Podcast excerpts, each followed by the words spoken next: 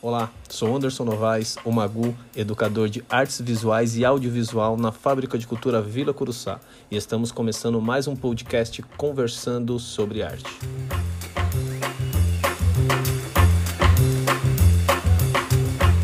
Dando continuidade ao podcast Conversando sobre Arte, onde eu reencontro aprendizes que criaram caminhos nessa vida que me dão muito orgulho, pessoas que eu conheci, que eu levo no coração territórios que eu percorri e que eu tenho certeza que, que é deles, o habitat natural deles. E eu vou falar com um aprendiz que eu conheci ali na Fábrica de Cultura Cidade Tiradentes, que eu tenho uma, uma grande admiração, um grande carinho. Esse aprendiz é o João. É, seja bem-vindo. Queria que você falasse um pouco sobre quem é você, que se apresente aí um pouco para gente. Opa, boa noite, Magu. Boa noite, galera. Eu sou o João, um ex-aprendiz aí do, da Fábrica de Cultura da cidade de Tiradentes. Eu entrei no foto e vídeo só para ter um, vamos dizer assim, um passatempo. Vamos dizer que é um passatempo, por mais que eu já trabalhe aí na área do audiovisual. É mais na fotografia do que no vídeo, mas eu trabalho na área. Eu entrei no segundo semestre de 2018 para ter aí uma, uma válvula de escape, uma válvula de escape aí da minha, da minha depressão. E, mano, eu conheci o Magu, eu conheci o pessoal, eu fui me desenvolvendo, me, me entrosando ali e dentro de mim eu falei, é isso que eu quero para minha vida. Eu não quero uma outra coisa. Eu me desenvolvi ali dentro. É, eu me descobri ali dentro. Eu me, eu me apaixonei pela arte de fotografar, eu me apaixonei pela arte do, do vídeo na fábrica de cultura. E eu não quis sair dali, tanto quando eu comecei a trampar, eu falei, putz, eu vou ter que sair, mano. Só que eu não queria sair, tanto que eu me inscrevi lá no Belém. Não entrei por causa do meu horário, aí tinha faculdade também, mas foi na fábrica mesmo que eu, que eu me descobri, que eu, que eu me autodesenvolvi. Acho que foi uma, foi não, é uma experiência incrível. É um curso que eu levo no coração, tanto dos aprendizes quanto o educador é uma coisa que eu levo no, no coração, na alma. Não tem palavra para explicar. Tem palavra para explicar. Eu lembro ali no início, João, quando você entrou, quando começou a turma, diversas coisas que foram acontecendo ali até na sua vida pessoal que também te fez essa construção, né, do, do adulto que você é hoje. Você já entrou, né, adulto lá, mas a gente sempre está num processo de aprendizado, né, no, independente da nossa idade, todo o aprendizado ele é ele é válido, né. A gente tem que saber cada vez mais filtrando. E uma das coisas que eu sempre gosto de, de trabalhar ali dentro do ateliê é criar esse filtro, que as pessoas criem cada um o seu filtro, e saber o que, que é legal para elas, o que, que elas podem utilizar utilizar, o que, que elas podem levar para a vida delas, né? Falando um pouco do seu processo ali da, da fábrica de cultura. Você falou um pouco ali, resume, eu quero saber um pouco mais sobre, sobre isso. Você entrou um João e saiu outra pessoa, né? Então eu queria saber, eu quero saber como, como foi essa sua transformação, de como foi o João entrando naquele momento, quem era o João, qual eram os pensamentos do João e qual é o pensamento do João hoje, pós-fábrica de cultura. O, o João que entrou era um João com depressão, um João que só pensava em tirar a própria vida. Não tinha tirado até aquele momento momento porque tinha pessoas, ainda tem, né? Mas tinham pessoas cuidando dele. Uma dessas pessoas era o filho. O João que saiu, fora o João artista, é um o João transformado, vamos dizer assim, que ele é ele se acha um deus na fotografia por conta das edições dele. Mas saiu um João transformado porque ele aprendeu a interagir com as pessoas. Ele aprendeu que sozinho ele não consegue nada, independente se é na vida pessoal ou na vida profissional. Ele aprendeu que sozinho ele não consegue nada, que ele precisa de uma equipe. Ele precisa de companheiros, ele precisa de pessoas que estejam do lado dele até nos momentos mais difíceis. No momento que ele fala, eu quero desistir, a pessoa vem e fala, você não vai desistir porque você não está sozinho. Então saiu um João da fábrica de cultura totalmente transformado. Um João que fala hoje que se tiver oportunidade de educar e ensinar pessoas na mesma área que ele, ele vai ter essa, vai abraçar essa oportunidade com unhas firmes, vamos dizer assim, vai abraçar com o braço bem fechado e não vai deixar a oportunidade escapar. Você falou sobre não estarmos sós, né? Também acredito Sim, eu... em, acredito muito nessa nessa filosofia assim das pessoas que, que podem sim ajudar. E eu acho que ainda muitas pessoas não sabem o poder que elas têm de um abraço, de, um, de uma conversa, de uma atenção simples e de uma talvez uma brincadeira que, que não ofenda, né? Que a brincadeira também pode pode ofender o riso. Nem sempre o riso de um é o riso do outro, né? E a gente aprendeu muito sobre isso. Muitas conversas tivemos até fora dos planos de aula, assim, que a gente tinha planejamentos, mas as conversas elas ultrapassavam tudo isso e aí ela chegava a momentos e lugares que não estavam planejados. Eu acho que esses são os lugares até mais mais interessantes de vivermos ali, né? Esses lugares que não estavam no, nos planos, né? Eles saem um pouco da, fora desse quadrado dessa caixa e ele se encaixa em um outro momento que é adaptado ao momento de cada um. Cada um tem um momento ali dentro, cada um tem uma, uma vida totalmente diferente. São em torno de 20, 25 aprendizes que chegam carregando uma vida ali de fora, que aí eles chegam ali dentro, a gente potencializa toda essa, essa energia. Você falando sobre não estarmos sós, lembrou muito da ideia do filme Impacto.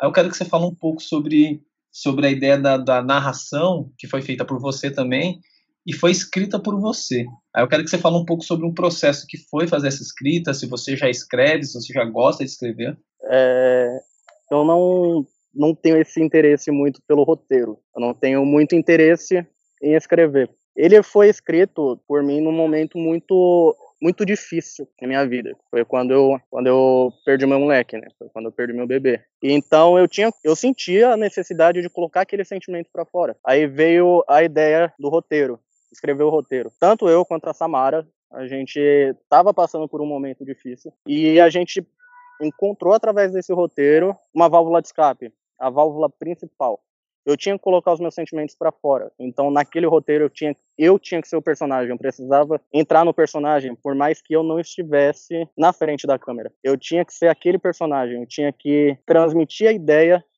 para o público, para quem estava assistindo. Então eu tinha que transmitir a ideia. Para isso eu precisava muito entrar no personagem. Então eu usei o meu sentimento, eu usei as minhas barreiras, as minhas dificuldades, os meus bloqueios para o personagem. Então o personagem, baseado em todo o contexto, não era só uma pessoa, eram todos nós. Eram todas as pessoas que sofrem de alguma coisa, seja a, a piadinha de mau gosto ou seja a depressão severa. As pessoas elas precisam enxergar isso. Foi o que eu coloquei dentro de mim. As pessoas precisam enxergar isso com outros olhos. Lógico, a gente não estava ali para fazer ninguém mudar de ideia ou mudar sua visão. Mas muita gente chegou em mim depois e falou: Nossa, ficou muito bacana. E depois essa pessoa acabou entrando no ateliê e acabou conhecendo quem a gente é. Mais louco de todo esse processo foi que eu não sabia que era você, aquele personagem, até você me falar depois do filme, assim, depois de ter passado. Eu lembro que você me falou que aquilo eram as suas palavras, era o que você vivia. E o mais interessante é que a gente deixou aquilo transparecer não para ser uma cartilha de como é, as pessoas que, que têm depressão, seja lá mais leve ou severa, mas que têm a depressão, não era para ser uma cartilha e falar, ó, desse jeito que você sai. Não, o filme era exatamente para falarmos o quanto essas pessoas têm os amigos à sua volta para poder te dar um, dar um abraço e poder te falar, apenas te ouvir naquele momento, que muitas vezes a gente também não tem o conhecimento suficiente para conversarmos sobre, mas eu acho que só a escuta, só um abraço, só ali o olho no olho, já é suficiente para algumas pessoas que se sentem até invisíveis, né, nesse processo de vida.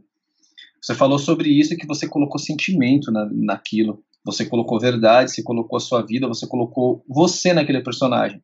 Então o David acabou se, interpretando você. Isso é arte, né, cara? E como, como a arte ela é presente ali dentro da sua vida, como a arte ela acaba sendo presente na vida de várias pessoas que talvez não tenham um conceito de arte, mas que é a arte verdadeira que estão que está ali dentro daquela pessoa. E aí eu quero saber como que é a arte na sua vida, de se você consegue datar de quando ela começou, de quando você se deu conta que você estava fazendo projetos artísticos, que você se considerava um artista, Desde quando isso? E, além desde quando, como que é a arte para você? Como que é a arte na sua vida? A arte, ela entrou na minha vida quando eu tinha uns 12, 13 anos.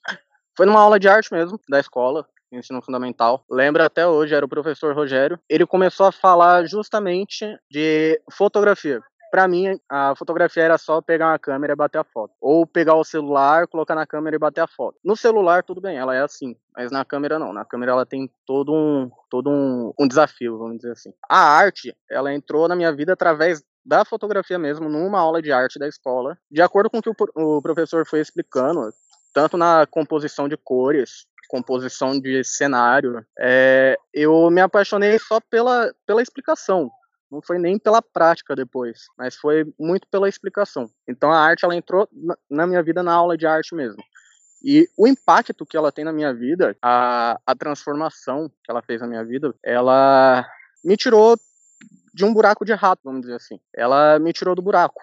Me tirou, ela me, me reergueu, fez eu me, me reerguer. Ela, ela me transformou mesmo, de verdade. E eu posso falar, hoje eu não, não vivo sem ela. É minha renda e eu não, não vivo sem ela. Pode ser a fotografia, uma pintura, recorte, dobradura, o que for arte eu tô aceitando. Eu lembro que eu fui me apaixonar pela arte em geral quando eu fiz uma visita, uma visita ao MASP em 2016, uma excursão de escola. Eu vi uma uma pintura, vamos dizer assim, não, não era original, né? Era obviamente a cópia da Mona Lisa. O professor, junto com o guia, pediu para a gente analisar aquela imagem, puxar detalhes daquela imagem, ninguém queria ver, então ficou só eu na frente de um quadro, olhando aquele ponto, puxando alguma coisa que mostrasse a diferença na imagem, e o restante dos alunos estavam ou sentados, ou estavam olhando outras esculturas, outros quadros. Naquele dia o professor falou para mim, o professor não, a professora, falou para mim que diferente dos outros eu tenho um olhar artístico, eu consigo ver o mundo com outros olhos, de uma outra forma. Então foi, esse foi o início da arte na minha vida e é isso que eu levo até hoje para mim.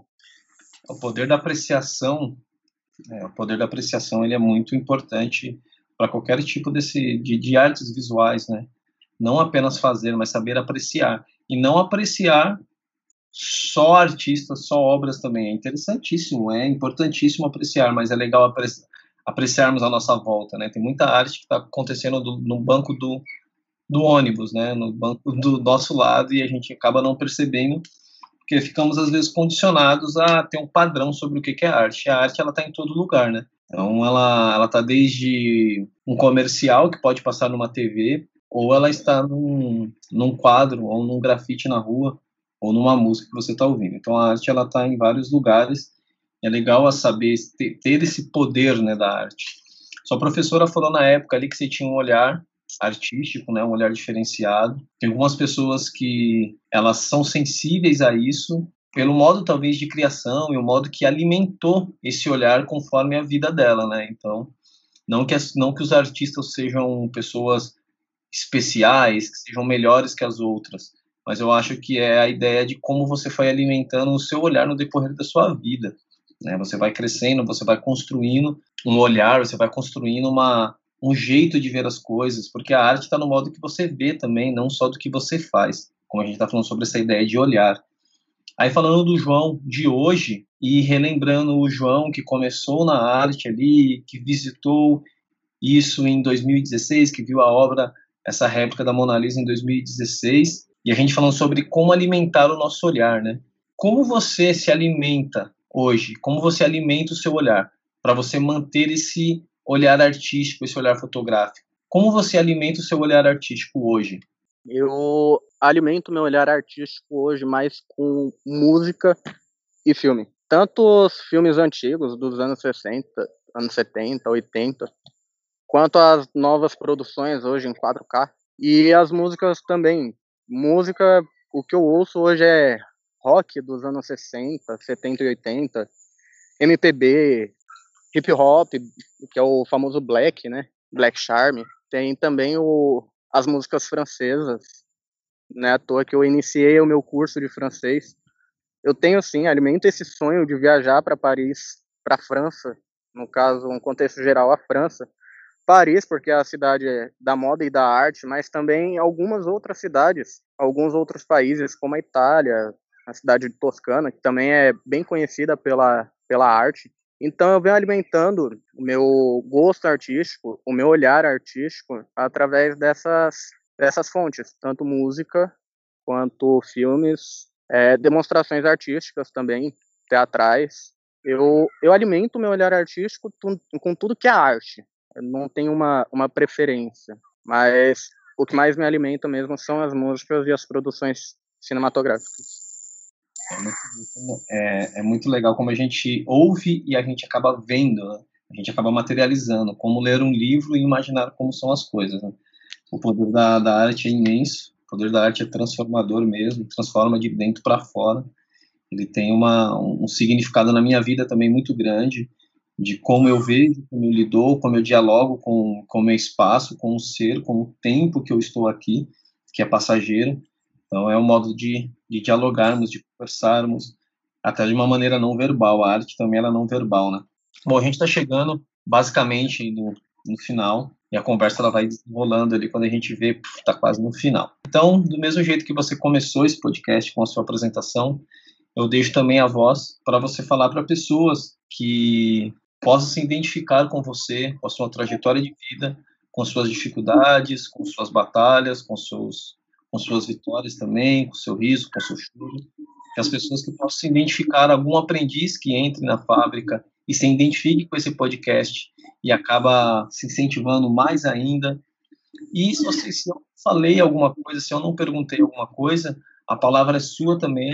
Então, esse é o momento das considerações finais aí. Então, João, a palavra é sua mais uma vez. Obrigado, Mago. É, Para quem estiver ouvindo e se identificar com isso, saiba que você não está só. Você nunca vai estar tá só.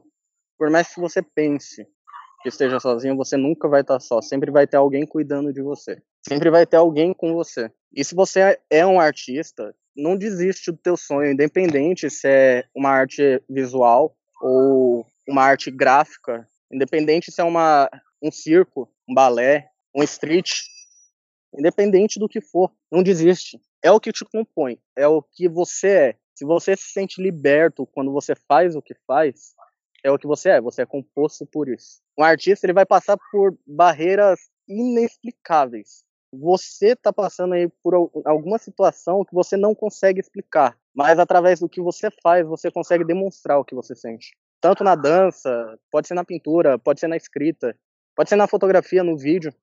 Você consegue expor o que você é. Você não consegue falar, mas você consegue expressar o que você é. Então, não desiste. Se você pensar que você está sozinho, Lembra, você tá numa fábrica, você tá na rua, você tá na escola, você tá entre amigos, você tem amigos, você tem pessoas que vão estar tá com você. Você vai ter uma equipe do seu lado. Você não vai estar tá sozinho nunca. Você vai pensar em desistir, uma pessoa vai te levantar. Você vai chorar e vai ter alguém para secar as suas lágrimas. Você vai querer esmurrar a parede, vai ter alguém para te abraçar. Então não desiste. Não deixe de ser quem você é por conta de rótulo. Seja você, seja transparente eu não tenho mais o que falar, eu só sei sentir. Então, desde já, ao Magu, Anderson Novaes, eu, eu agradeço por ter sido mais do que só um educador, é um amigo, é uma pessoa que eu posso dizer. Se eu tiver projetos no futuro e eu precisar de um companheiro, eu sei quem eu vou chamar, porque eu sei que ele vai topar na hora. Ainda mais se for um projeto grande, independente de tamanho. Mas se for um projeto grande, eu sei que ele vai topar na hora não por ter sido um aprendiz dele, mas por ser um amigo, por conseguir levar a, a sua amizade, Mago, por conseguir levar a sua amizade mesmo, de, mesmo depois do ateliê, bem além do ateliê. Então, eu agradeço pelo, pelo convite, eu agradeço também pelas aulas que você me deu, pelo ombro para chorar e também pelo abraço apertado quando eu pensei em desistir. Eu agradeço por você ter ficado comigo. Obrigado. Eu que agradeço mesmo a você ter compartilhado muita coisa da sua da sua vida que você não era obrigado, mas você se sentiu confiável em compartilhar. Fico muito feliz de saber aí que você ainda produz, que você ainda está na luta, que você está resistindo, que você está de pé. Isso para mim é muito gratificante. Eu fico muito feliz assim de coração. Pode ter certeza que o dia que você chamar, estaremos por aí, independente se será um trabalho, se será só para falar uma besteira ou ouvir uma piadinha ruim, como eu sempre fui mestre, né? Então, é isso. Muito feliz, João, de ter participado, de ter topado, de ter falado mais um pouco da sua vida, dessa vez para vários aprendizes que poderão ouvir por aí. E é isso. É, sou Anderson Novaes, o Magu, educador de artes visuais e audiovisual na Fábrica de Cultura Vila Curuçá. E hoje eu tive o prazer de entrevistar esse aprendiz, ex-aprendiz, né, que se tornou amigo, que eu levo no coração e que eu espero no futuro sempre ouvir falar dele. João, muito obrigado pela participação. Eu que agradeço, Magu.